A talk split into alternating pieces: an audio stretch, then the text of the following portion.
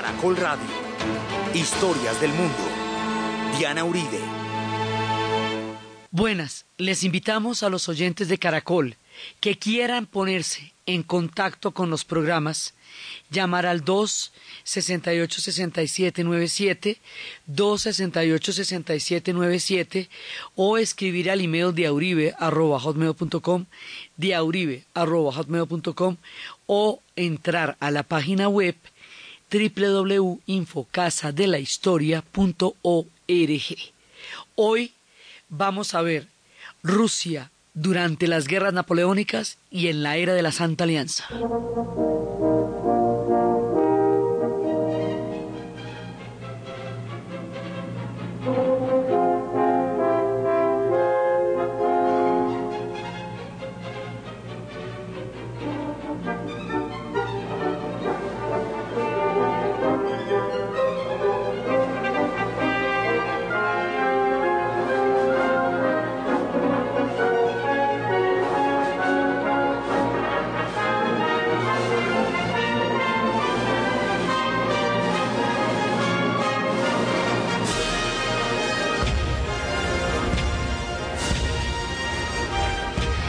Pasada estábamos viendo cómo Rusia, al meterse en Europa, va a meterse en toda la historia europea y va a inmiscuirse en sus asuntos y en todos sus problemas y en todas sus influencias.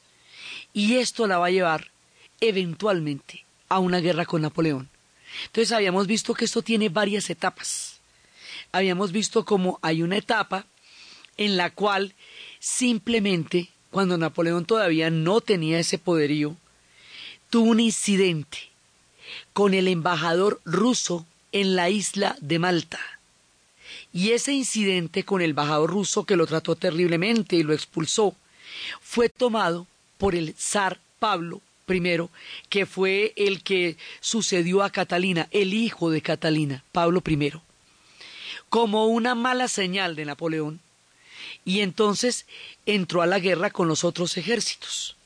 Cuando Rusia entra a la guerra contra los con los otros ejércitos, de pronto se ve, digamos, abandonada por los demás, se ve vencida y siente que no tiene mucho caso seguir con el resto de los pueblos que están contra Napoleón, razón por la cual firma un pacto con Napoleón. Eso lo hace Pablo, digamos, como un amnisticio con Napoleón. Eso lo hace Pablo. Pero habíamos visto la vez pasada cómo Pablo va a ser víctima de una conspiración, porque eh, Catalina siempre expresaba que en realidad era su nieto Alejandro el que debería gobernar, y no su hijo Pablo. Y cuando a Pablo le dio la chifladura de mandar un poco de gente de soldados a la India, que porque le faltaba la India, pues como si fuera un álbumcito de monas. Tipo no tenía ni idea cómo era la India de grande, ni ellos tampoco, ni nada. Pero pensando que se alejaba de Europa, yéndose para la India, se metía era en el rancho de los ingleses, para quienes la India es todo lo más importante del imperio. Por esa razón los ingleses apoyan a quienes quieren matar a Pablo y que Alejandro sea zar. O sea, había una tendencia dentro de los rusos. Los ingleses simplemente, como habíamos visto, la apoyan, no hacen más. Y esa tendencia efectivamente mata a Pablo. Pablo primero es asesinado y va a sucederlo su hijo Alejandro, que Alejandro I, que era el nieto favorito de Catalina. Esto al final de la vida Alejandro le va a dar mucho karma porque pues eh, si no estaba directamente involucrado en la conspiración o si en todo caso era para ponerlo a él, entonces, resulta que sube Alejandro y Alejandro sí es el que va a tener que lidiar con todo el tema de Napoleón. Alejandro va a hacer también un tratado con Napoleón. Y ese tratado con Napoleón es una manera de salvar a Rusia.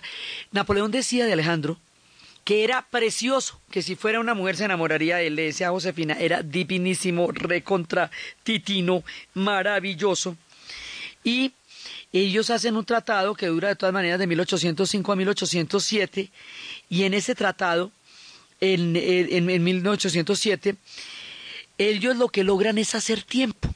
hacia el Tratado de Tilst, donde además ganan eh, por lo menos Finlandia y el avance por las repúblicas bálticas que habíamos visto la vez pasada, que serían en últimas las que determinarían en el futuro siglo XX la caída de la Unión Soviética, porque fueron víctimas tanto con Napoleón como en Hitler, como con Hitler de un reparto entre potencias. Entonces él logra su entrada a, la, a las repúblicas bálticas, Lituania, Letonia, Estonia, Finlandia. Entonces se gana unos territorios chéveres, gana tiempo y Napoleón cree que con eso, digamos, ya los tiene totalmente en la, comiendo de la mano de él. O sea, hace su tratado y el tratado de Telcid y además por otro lado también habían dicho que no le iban a vender a los ingleses cáñamo porque el cáñamo lo necesitaban para los barcos. Y la idea de Francia, por supuesto, era que Inglaterra no se hiciera más poderosa de lo que ya era. Entonces, Napoleón hace toda su vuelta llega, se vuelve así de poderoso, gana las grandes batallas, las de Austerlitz, bueno, las de Marengo, todas sus grandes batallas y todo. Tiene un problema durísimo en España, que habíamos visto que se mete a España solamente para llegar a Portugal y neutralizarla, para evitar que, una, que, los, que los ingleses aliados de los portugueses vayan a meterse por ahí. Pero al hacer eso, termina invadiendo España, termina fracturando España.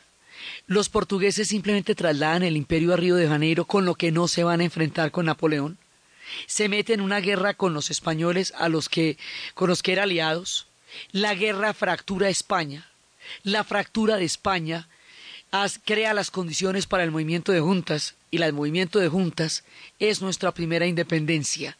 O sea que toda esta vuelta va pasando con Napoleón en España, pero allá está clavado y tiene un problema non en España muy grave, porque además las ideas que llevaba eran muy progresistas, pero la manera como las imponía hizo que los españoles tuvieran una resistencia feroz contra él y España no entrara en la modernidad.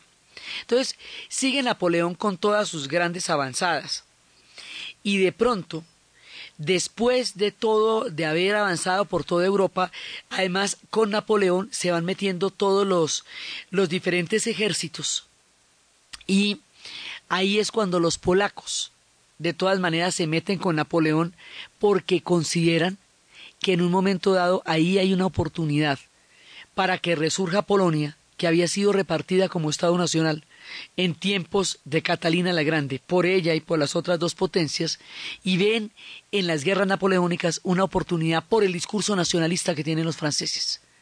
Entonces Napoleón, que hace todo esto, decide meterse a Rusia donde literalmente nada se le ha perdido. ¿Por qué decide meterse a Rusia? Un poco por lo mismo que sería Hitler. Porque para sacarla de una vez por todas del escenario europeo y lidiar solamente con Europa y no tener a Rusia en la digamos como en la jugada. Y se mete en Rusia y eso va a ser el descalabro total. Porque Alejandro sí había ganado tiempo para eso además porque en Rusia hay un problema. El esquema de la batalla definitiva es posible en Europa, porque Europa es chiquita. Usted está en una montaña y le acabó la montaña, salió de la montaña o lo sacaron de la montaña, o usted acá al otro, o sea, eso no tiene más vuelta de hoja. Pero Rusia es una estepa, una estepa de millones de kilómetros, una estepa gigantesca que no tiene fin. Entonces ahí a usted no le para nada, ni se le acaba la montaña, ni le empieza otro país, ni hay otra frontera. La estepa es una realidad que los europeos no dominan y no conocen, ni franceses, ni en el futuro alemanes. El tipo se va metiendo por la estepa y en la batalla de Borodino, sobre la cual está basada, como estábamos viendo la vez pasada, la gran novela de Tolstoy, La guerra y la paz. Allí aparentemente ganan los franceses, pero la batalla es tan absolutamente desgastadora y sanguinaria que a la hora de lo que pasa es que pierden es mucho, mucho, mucho, mucho de su ejército se desgasta. Entonces ellos creen que de ahí van a poder eh, emprender la campaña antes de que lleguen las nieves.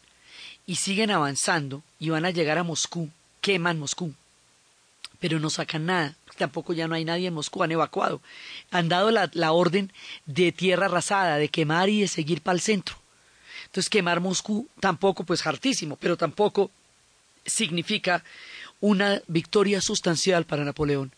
Todo esto, la guerra y la paz narra primero todo el ambiente palaciego, cortesano, los bailes, las danzas, las familias nobles, todo lo que estaba pasando y luego lo, que va a hacer la guerra con ellos. Es un cuestionamiento ético muy profundo y muy fuerte de Tolstoy, que entre todos sus muchos espíritus era un hombre de paz. Él participaría más adelante en la guerra de Crimea y de ahí le cogería bronca a las guerras y situaría esta posición suya en el contexto de las guerras napoleónicas. Entonces queman Moscú. Bueno, pero tampoco esto no nos define nada. Entonces ellos piensan que van a terminar la campaña, que la van a poder terminar pronto, pero resulta que cuando a la nieve de Rusia se le añade el barro, entonces el barro traba las botas de los ejércitos y mientras el barro va trabando las botas, los cosacos los atacan y los van atacando y los cosacos no es que son de allá, eso es lo que hacen. Entonces, para los rusos, Napoleón es un tipo que viene con dos antiguos enemigos, los polacos y los germanos. Porque cuando Napoleón invade a Rusia, los polacos se van de voluntarios pensando que de esa manera tienen el chance de recuperar su Estado nacional. Se sintieron muy tristes cuando hizo el Tratado de Paz con Rusia, pero ahora que la va a invadir, si se piden, yo me pido, Napoleón, yo mejor dicho, dígame no más. Y los hermanos también se van detrás de él, porque hay gente germana también, su ejército ya casi no es francés. Y se van metiendo allá y se los empieza a tragar la estepa.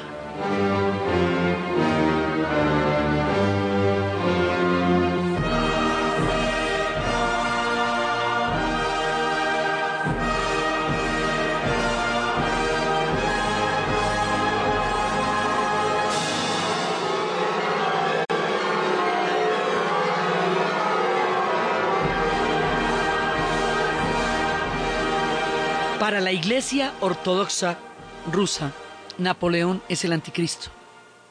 Primero, viene con sus antiguos enemigos, los católicos polacos y los hermanos. Segundo, viene con unas ideas que son peligrosísimas para ellos, porque son las ideas de la ilustración, las ideas de la soberanía popular, del deísmo de la Revolución Francesa. Es una figura muy paradójica porque es un hombre que lleva las ideas de la libertad y de la soberanía popular, pero él mismo va en calidad de emperador. Entonces, a ver cómo hacemos. Esto nos queda muy raro. Si usted decapitó reyes para terminar teniendo un emperador. Ahora, por el otro lado, la situación de los siervos en Rusia es tan aterradora, tan aterradora, mire, el derecho de pernada se ejercía sin ningún problema. O sea, el dueño de la tierra se acostaba con todas las novias la noche de bodas por derecho. La gente pertenecía a la tierra de una manera tal que no tenía ninguna opción de salir de ahí, incluso todo abuso se toleraba, por ejemplo, a un siervo lo mandaron a Siberia porque no se inclinó ante el carruaje de una señora viejita. Estaba prohibido matar a los siervos, pero era una cosa que se podría burlar si usted los azotaba y los mataba a golpes y decía que se le fue la mano, que qué culpa. No tenían ningún tipo de derecho eran reclutados por cuotas para los ejércitos. Inclusive también los llevaban como sustitutos para los hijos de los nobles, que no querían ir a pelear y compraban con los siervos el que fueran en lugar de ellos a la guerra. No tenían absolutamente ningún derecho de ninguna naturaleza y su vida se hace cada vez más miserable. La vida de estos campesinos y de estos siervos va a estremecer profundamente el alma de Tolstoy.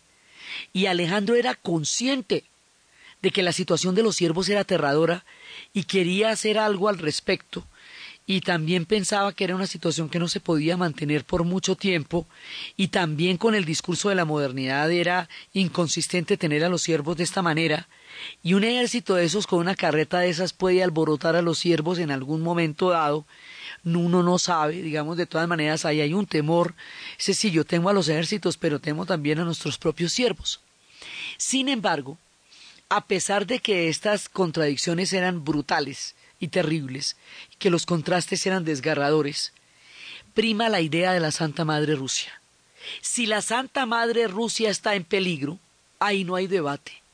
Todo el mundo obedece al zar y a la iglesia, porque, como hemos dicho muchas veces en este programa, el suelo de Rusia es sagrado. Místicamente hablando, ellos están adheridos y atados a ese suelo y a ese concepto de nación que tienen tan profundamente arraigado, se llamen como se llamen. Se llamen soviets, se llamen rusos, lo que quieras. Ellos son rusos hasta la médula de los huesos y no dejarán de serlo después cuando se conviertan en el futuro en soviets. Entonces, a la voz de la Santa Madre, en ataque, contra antiguos enemigos, contra los que ya nos habíamos enfrentado en tiempos de, de Novgorod, lo que va a hacer es que todo el mundo se unifique a la figura, alrededor de la figura de Alejandro. Alejandro no estaba pintado en ninguna pared. O sea, no era un tipo al que Napoleón pudiera amedrentar. Y con un imperio como el que tenía, y con una estepa infinita, Napoleón encontraría la más amarga, fría y aterradora derrota allí, en esas estepas y en las manos de un pueblo que defendía con toda su alma a la Santa Madre Rusia.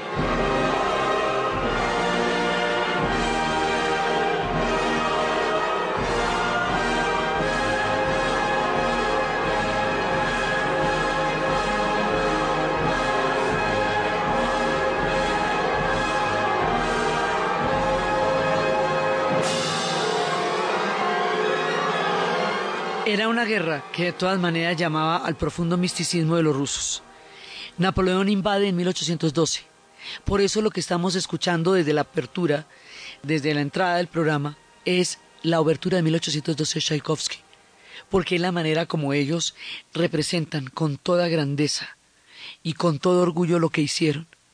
Y esta gente que pasó de los grandes salones y los grandes bailes a las más terribles batallas, derrotó a Napoleón a la postre, el tipo va a ser derrotado en Rusia. Y esa derrota le va a dar a Rusia el carácter de potencia. Es ahí donde se van a ganar el derecho real a decidir, ya no a participar, ya no estar en consonancia con, a decidir, literalmente hablando, los destinos de Europa. Y esto les va a pagar dos veces, porque cuando la segunda también sea, es por esta campaña en Rusia. Cuando Napoleón se devuelve, está terriblemente desgastado. Su ejército está congelado. Regresa en una situación lamentable, lo que le da a los europeos el tiempo para organizarse, para esperarlo, para derrotarlo una primera vez, y es cuando él se va para cuando lo llevan al Elba y luego para eh, cuando él regresa, vuelve a tomar los ejércitos y finalmente lo van a derrotar en Waterloo y la derrota de Waterloo lo va a llevar finalmente a Santa Elena, una isla en la mitad del Atlántico donde no queda nada en ninguna parte y es donde finalmente él va a morir. Pero el hecho de que Napoleón vaya a ser derrotado por los rusos en territorio ruso cambia toda la correlación de fuerzas de Rusia con respecto a Europa y le da derecho a decidir su destino. Y por eso es tan importante. Ellos salen fortalecidos, ellos salen heroicos, crean un mito fundacional mucho más grande a los que ya tienen en su increíble imaginario, que se compone de gestas y de epopeyas desde los tiempos de Alexander Nevsky. Y ahora, ¿cómo te parece? Derrotando a Napoleón, ¿cómo te queda el ojito? Si es que a Napoleón no lo para ver a nadie pero nadie, y estos lo pararon. Entonces, para ellos, eso va a ser un hito en la historia, por eso habíamos hablado la vez pasada de este mosaico gigantesco mural que está en la última estación del metro de Moscú, que más que un metro está compuesto por una serie de estaciones palacios, donde en ellas se ven las más monumentales obras de arte y de escultura que uno se pueda imaginar en una ciudad hecha para demostrar la eternidad de un imperio. Entonces allá está el mosaico de Napoleón vencido a manos de los rusos. Entonces ellos por esta derrota a Napoleón van a ser los artífices del nuevo orden, porque el que va ganando es el que va diciendo cómo es que va a quedar la mano. Entonces, por eso, cuando Napoleón sea derrotado y cuando haya un plan de reconstrucción de la Europa postnapoleónica, de la Europa después de la guerra, eso se va a hacer en Austria. Lo va a dirigir un hombre que se llama Metternich. Es un nuevo orden que se va a conocer como la Santa Alianza. Porque como el carácter de la revolución era un carácter deísta, se apartaba fundamentalmente de un gobierno basado en Dios.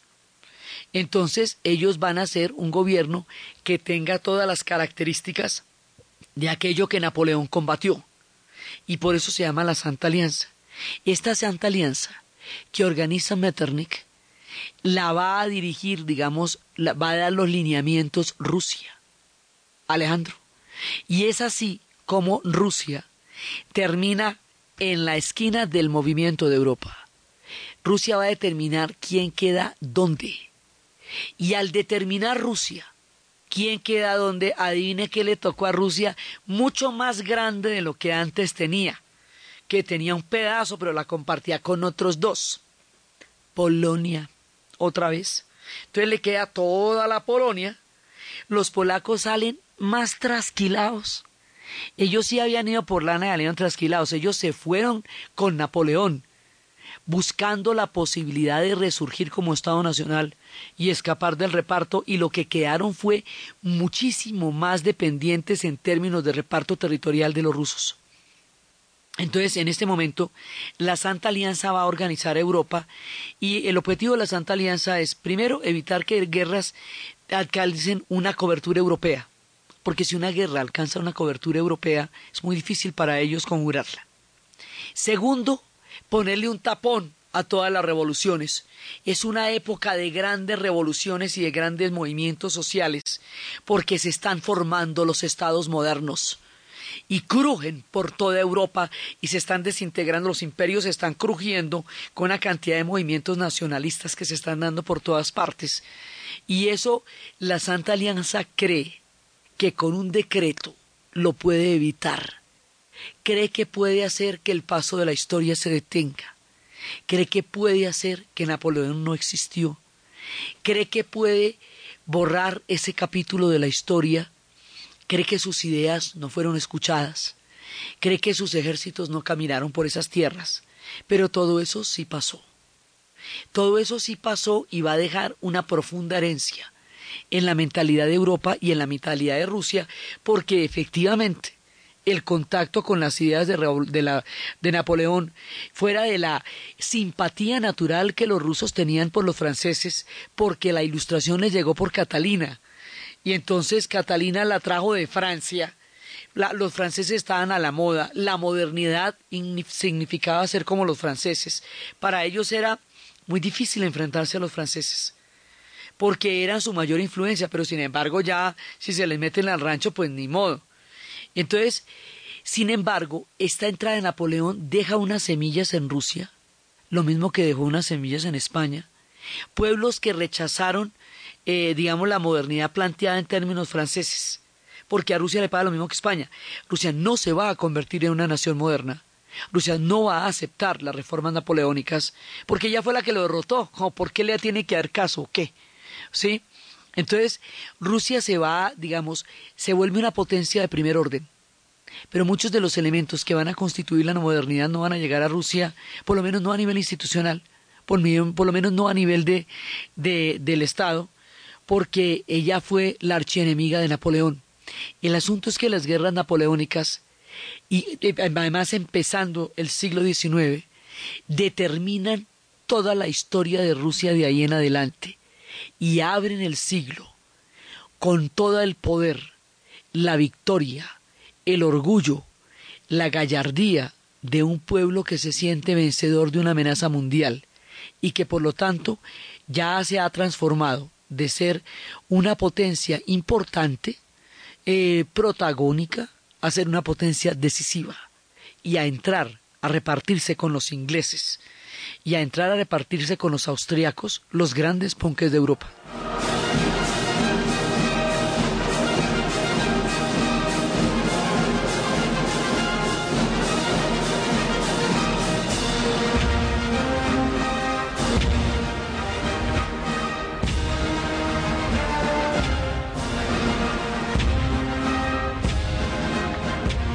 Así las guerras napoleónicas cambian el rumbo de Rusia y la vuelven una parte fundamental.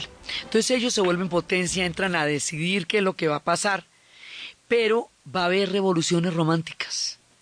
Es decir, va a haber revoluciones que van a buscar los parlamentos y la creación de los estados nacionales en Europa. Ellos no las van a poder impedir. Y esas revoluciones, como vimos cuando estábamos en la historia de Francia, fueron importantísimas y muy grandes. Entonces empiezan a darse también influencias dentro de Rusia.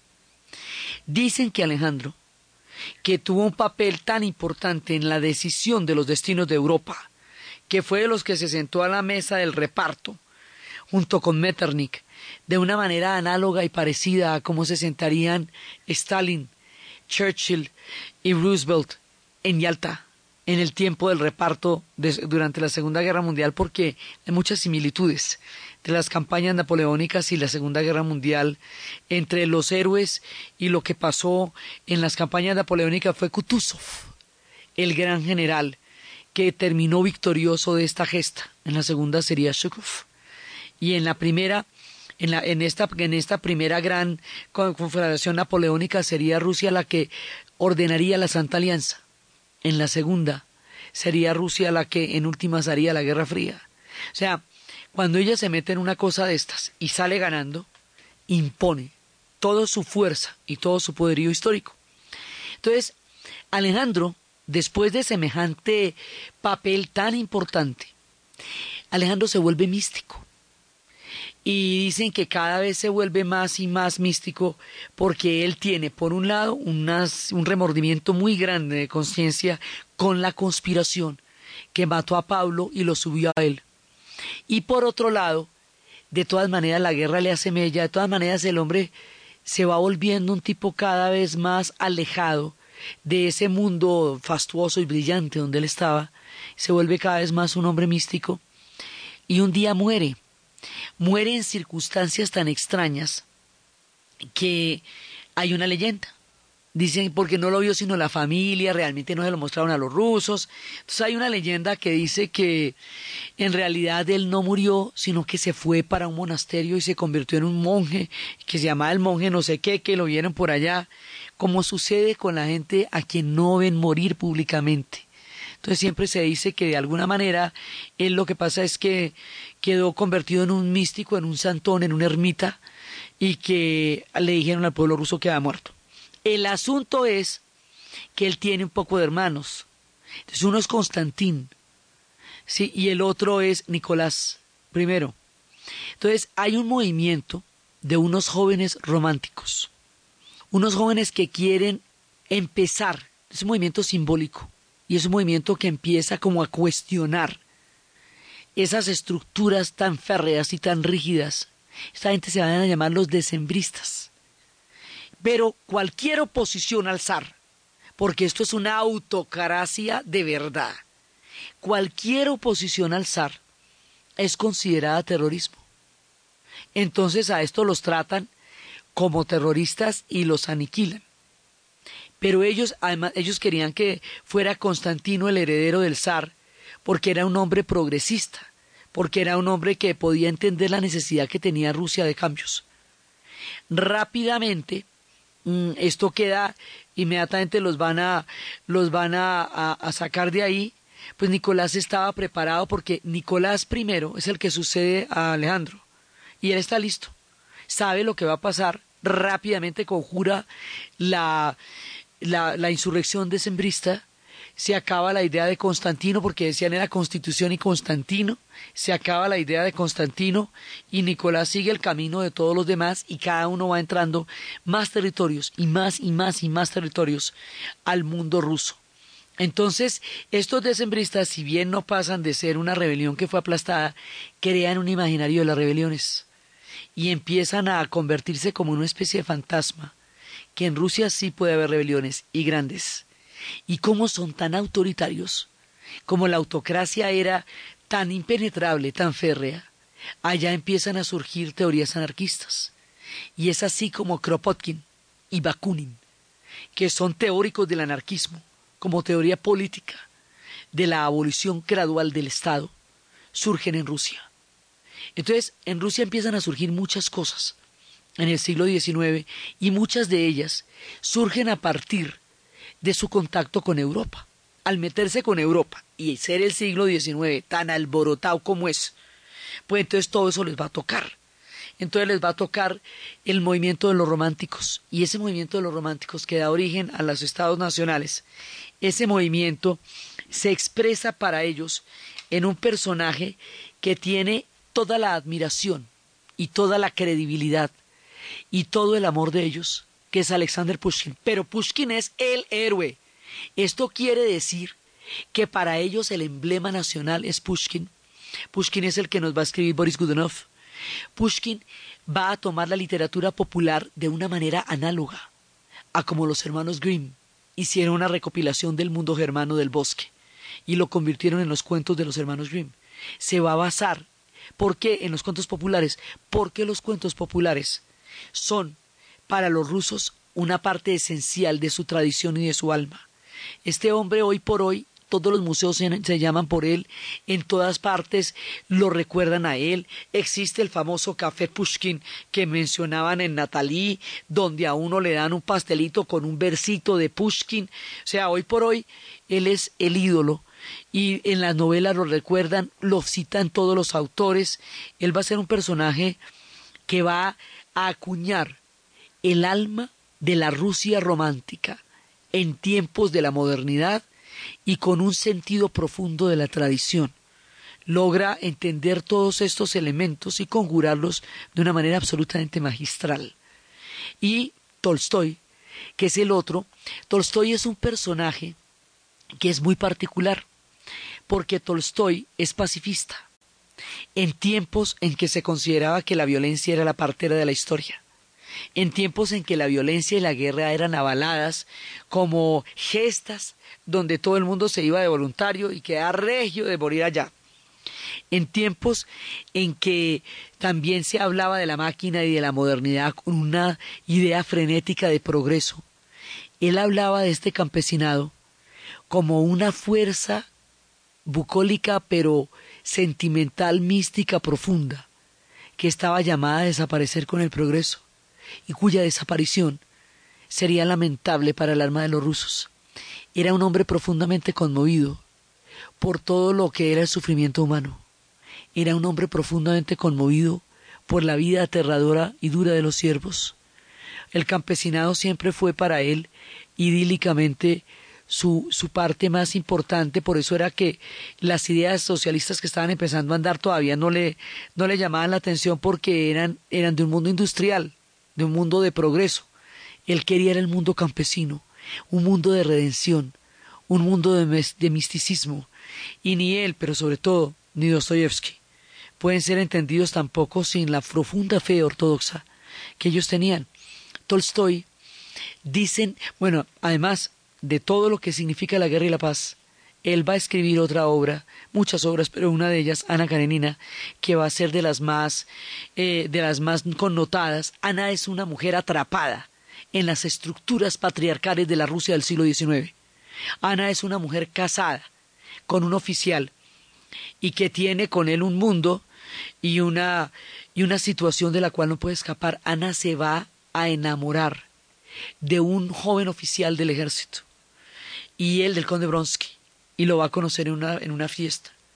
Y se van a enamorar de una manera tan impresionante que después ellos van a huir. El padre, el esposo de Ana le quita el hijo. La pérdida de ese hijo es para ella un sufrimiento permanente. En un momento dado toda la sociedad lo rechaza, razón por la cual el conde Bronsky termina viviendo con ella aislado de todo y al verse aislado del mundo militar, donde él tanto se sentía un hombre brillante y maravilloso, empieza a deprimirse y su amor por ella empieza a decrecer. Y cuando ella siente que lo ha entregado todo por amor a Bronsky, que ya no tiene su amor, no puede ver a su hijo, no tiene su hogar, está totalmente aislada, la sociedad no la admite de ninguna manera, tiene este dramático final de arrojarse a los rieles de un tren y así se suicida Ana Karenina. Esta historia va a ser llevada al cine miles de veces y la mismísima Greta Garbo va a, interpretar en una ocasión magistralmente a Ana Karenina. Ana Karenina se convierte un poco en el símbolo de las mujeres atrapadas en una sociedad donde no había salida. En la casa actual de Tolstoy, monumento hoy día en las afueras de Moscú, están los originales de Ana Karenina, escritos de su puño y letra, en una, en una casa que recrea todo el mundo que él tanto amó, y ese campo y esa historia.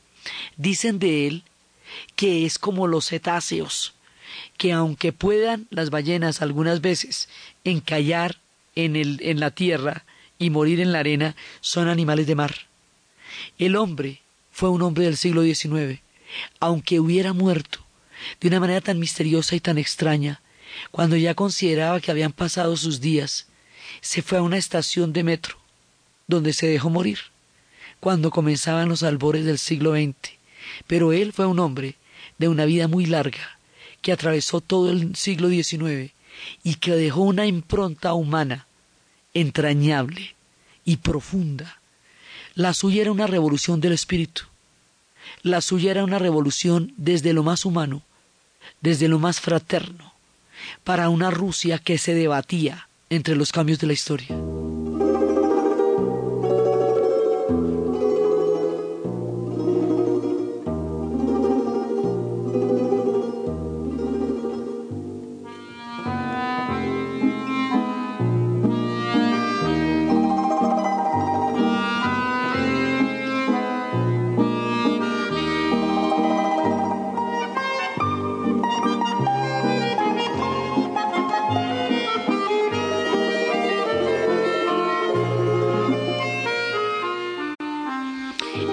Época de los grandes escritores.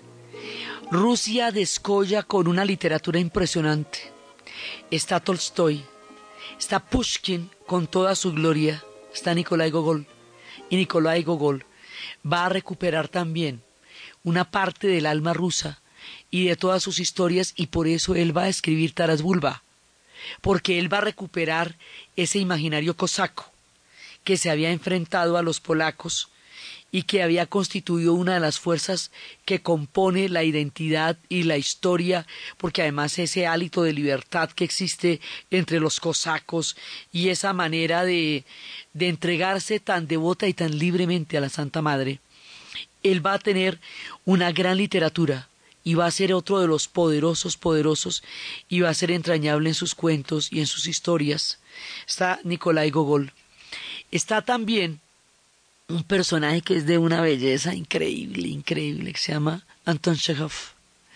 Y Anton Chekhov habla de los empleados, él habla de los personajes grises, de los personajes que nunca llegan a ser, de este tío Vania, que siente el fracaso de su vida. Él habla de mi vida, el diario de un provinciano, un hombre medio que se va para el campo con una mujer a la que adora todo le sale mal y le pide perdón por las cosechas que se pierden, le pide, le llora por los inviernos. Sus personajes son de una ternura trágica. Siempre hay una profunda dulzura en ellos y aunque haya amargura en su vida, esa profunda dulzura y esa ternura de Chekhov hace que uno no se sienta en la sin salida, aunque sus personajes estén atrapados. Porque es, hay una cosa particular en Chekhov. Chekhov es muy dulce, que no es el caso, digamos, de Dostoyevsky, que es dramático, profundamente dramático, profundamente desgarrado. Sí hay muchas historias tristes en Chekhov, pero no deja de aparecer en él un hálito de dulzura en toda su obra, en esas historias de las gaviotas, de los, del jardín de los cerezos. Él lo va a hacer en teatro, y se va a representar y en todos los iberoamericanos de teatro viene una obra de Chekhov, póngale la firma. O sea, no hay festival que no tenga obra de Chekhov. Eso sí, no se reconoce. Entonces está Chekhov. Toda esta gente va durando el siglo XIX. Por eso es que es tan impresionante, porque ellos con esa literatura y con esa historia y con esa cultura tan poderosa, de pronto en contacto con Europa, con todo el mundo europeo, entran a vivir su propia realidad a través de la literatura y llegan a la universalidad y a la grandeza. Y por supuesto, el más grande de todos, Fyodor Dostoyevsky. Fyodor Dostoyevsky lo que va a hacer es entender la profundidad del alma rusa a través de la fe ortodoxa. Su tema con la religión es reiterativo y uno de los puntos donde se va a ver con mayor fuerza es en los hermanos Karamazov y particularmente en todo el dilema moral de Dmitri Karamazov, que todo el tiempo se debate entre su ser y su ser religioso, mientras que su hermano menor Alyosha directamente es un sacerdote. Sus personajes están siempre desgarrados, es la novela psicológica en el sentido más profundo. Todo sucede en San Petersburgo, tanto que hay un distrito de San Petersburgo donde se sitúan las novelas de Dostoyevsky, porque es que eso tiene apartamentos y casas y cuartos donde sucedió. Usted sí puede ver el cuarto donde mataron a Elena Ivanovna. Y empezó toda la historia de crimen y castigo, donde uno de los hombres sintió que era superior, que tenía que había hombres extraordinarios como lo había sido Napoleón, que él pertenecía a esa especie de hombres extraordinarios que estaban por encima de toda ley y creyéndose por encima de toda ley, comete el asesinato contra una usurera, cuya vida considerada totalmente inútil para toda la sociedad, y una vez que la mata, entra en el delirio, la persecución, la fiebre, y un comisario absolutamente agudo se dedica a cazarlo psicológicamente hasta que lo logra atrapar pero alrededor de eso está su hermana, Dunia, está su madre, Dunia también atrapada por la miseria de la vida en San Petersburgo, que no le daba a mucha gente oportunidad de nada, tiene que casi venderse donde un señor para salvar la familia hasta que se dan cuenta que eso es una cosa que no se puede permitir están los estudiantes comunitarios, hay comunas en ese momento, hay comunas anarquistas, y Razumikin es un personaje de una de esas comunas anarquistas, el mismo personaje Raskolnikov, el protagonista de la novela, también vivía alrededor de los círculos universitarios y ahí es donde conoce a los anarquistas y ahí es donde conoce a los estudiantes y donde va a conocer a Razumikin, quien eventualmente va a ser el hombre de Dunia, y ahí en ese contexto va a conocer una prostituta totalmente desolada por la vida pero llena de dulzura y de los sentimientos más fraternos.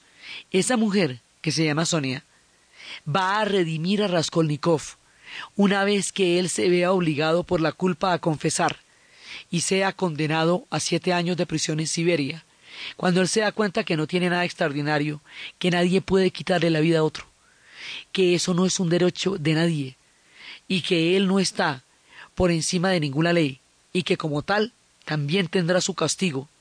Sonia le da la redención a través de la fe, la solidaridad y el afecto, que hacen que él encuentre en su corazón y en su compañía una razón para volver de la profunda oscuridad en la que se metió en el momento del crimen. Antes del crimen hay como unas veinticinco páginas de fiebre y delirio, en el cual Raskolnikov empieza a sentir el peso de lo que va a hacer y después el peso de lo que hizo.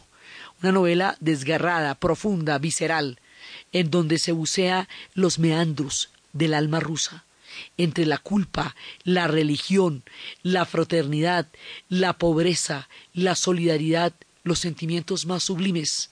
Y a la vez el oportunismo de los de los usureros y de toda la gente que se aprovecha de la miseria del pueblo. Es un fresco de la San Petersburgo de la época esto que, que va a ser crimen y castigo y la obra precisamente por el perfil psicológico tan profundo, por la manera tan impresionante como logra encontrar a sus personajes, se inmortalizará.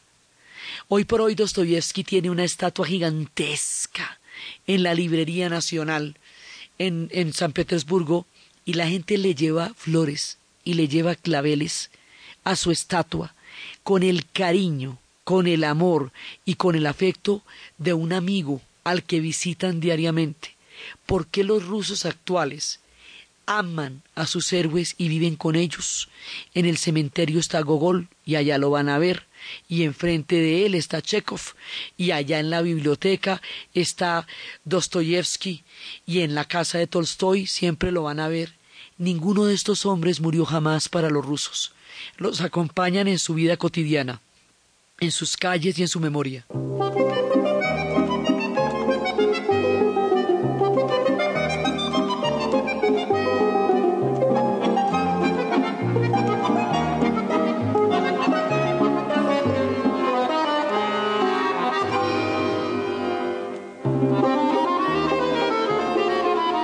Todos estos escritores van expresando el alma rusa. Todos ellos, Turgenev también. Turgenev es un poco más, menos valorado por los rusos porque dicen que era muy extranjerizante y a ellos les gustaban los que buceaban en, la profundidad de su pueblo, ya fuera en la literatura popular como Pushkin, en la literatura psicológica como Dostoyevsky, en, la, en las ideas de un mundo que desaparece como Tolstoy, o en las historias de sus grandes gestas como Gogol. De todas maneras, para ellos era mucho más atractivo aquel que buscaba las raíces rusas en su literatura. El asunto es que esta literatura, ahí en ese punto, va a convertir a Rusia en un punto definitivo para comprender la literatura universal de Occidente. Es así cuando ellos se van a, se van a universalizar y habíamos visto cómo el resultado de una generación tan brillante fue el esfuerzo enorme que había hecho unos 100 años antes Catalina la Grande para lograr crear una intelectualidad capaz de pensar y de leer a Rusia y cómo ellos, tanto tiempo después de su vida, finalmente son su mayor victoria, porque Rusia sí produjo la clase de intelectuales que Catalina soñaba ver cuando sembró las semillas de la ilustración en los salones y en sus conversaciones y en todas sus historias con Voltaire. Entonces, estamos con los grandes literatos, estamos con los grandes músicos, ya después hablaremos en su momento de Tchaikovsky y estaremos con el lago de los cisnes y con todas esas historias porque aquí se va formando todo el arte colosal. Es la época también de las ideas del anarquismo, es la época de las sociedades secretas, porque como no hay ni parlamento, ni representación, nada, es la voluntad del zar, punto hay una Duma, pero eso no es una realmente la autocracia no permite fisuras. Entonces la oposición se va a dar a través de sociedades secretas, de conspiraciones. Va a ser una época en donde las mismas revoluciones románticas que están sacudiendo a Europa también empiezan a sacudir a Rusia y la situación de los siervos se va a volver explosiva. Cuando los siervos lo liberen, pues peor, porque resulta que les toca pagar la tierra para poder comer en ella y su trabajo no les permite. Entonces pasan de la esclavitud a la miseria, sin que eso les mejore absolutamente nada su situación que se va a volver cada vez más crítica. También en esta época están las ideas del pan-eslavismo o los eslavófilos, cómo se está formando la nación alemana, cómo se están uniendo los tres anillos del ángel de Berlín, en ese momento el mundo de los hermanos va a tener un Estado nacional. Y los eslavos buscan lo suyo, una comunidad paneslava, porque acuérdense que eslavos son rusos, ucranianos, bielorrusos, checos, polacos, eh, serbios, croatas, macedonios, eslovenos, eslovacos, todos son, todos son eslavos. Y la madre de esa raíz, de ese gran tronco eslavo, son los rusos. Así que aquí empiezan a gravitar ideas que después se confrontarán de manera brutal en la turbulenta historia. Ideas de paneslavismo y pangermanismo. Hay que pararle bola a eso porque eso los va a enfrentar en las guerras mundiales. A la postre, el surgimiento de Prusia como una fuerza tan poderosa como un Estado nacional germano va a entrar también en, en mucha en un ánimo de contradicción fuerte con la Santa Madre en algún momento. Entonces es la época de la eslavofilia y hay quienes están, digamos, militando en un mundo de una comunidad eslava, unida por una raza y una lengua, y una literatura y unas ideas. Y al mismo tiempo se están metiendo en grandes guerras, como la guerra de Crimea, que es cuando intentan avanzar por el lado del Imperio Otomano, porque el proyecto de los zares es el mismo, avanzar y andar metiéndose territorios de todas partes cosa que van haciendo. Entonces en algún momento los van a parar porque los europeos tampoco se van a aguantar que se les metan en el rancho siendo tan poderosos como ya son después de las guerras napoleónicas. Por eso se van a meter en la guerra de Crimea. Y la guerra de Crimea es donde va a suceder la historia de Florence Nightingale, la dama de la lámpara, que creará el mundo de las enfermeras y a la vez va a ser un descalabro para Rusia, porque es la primera vez que le ponen el tate quieto en toda su avanzada. Esa historia de la guerra de Crimea, de la dama de la lámpara, de la sangre derramada, de esa basílica impresionante de San Petersburgo y de cómo continúa esta historia cada vez más grandiosa a medida que van pasando los años del siglo XIX, lo que vamos a ver en el siguiente programa. Entonces, desde los espacios del pueblo ruso defendiendo a la Santa Madre en la estepa de la invasión de Napoleón, desde los espacios del alma caritativa y de una dimensión humana increíble de León Tolstoy, desde todo el desgarramiento profundo de Dostoyevsky, la dulzura de Chekhov, el imaginario de una Rusia victoriosa de las guerras napoleónicas y el fresco gigantesco de la guerra y la paz y la formación de un pueblo fascinante en un siglo de cambios y de locura y de frenesí como es el siglo XIX en la narración Diana Uribe, en la producción Ernesto Díaz y para ustedes feliz fin de semana.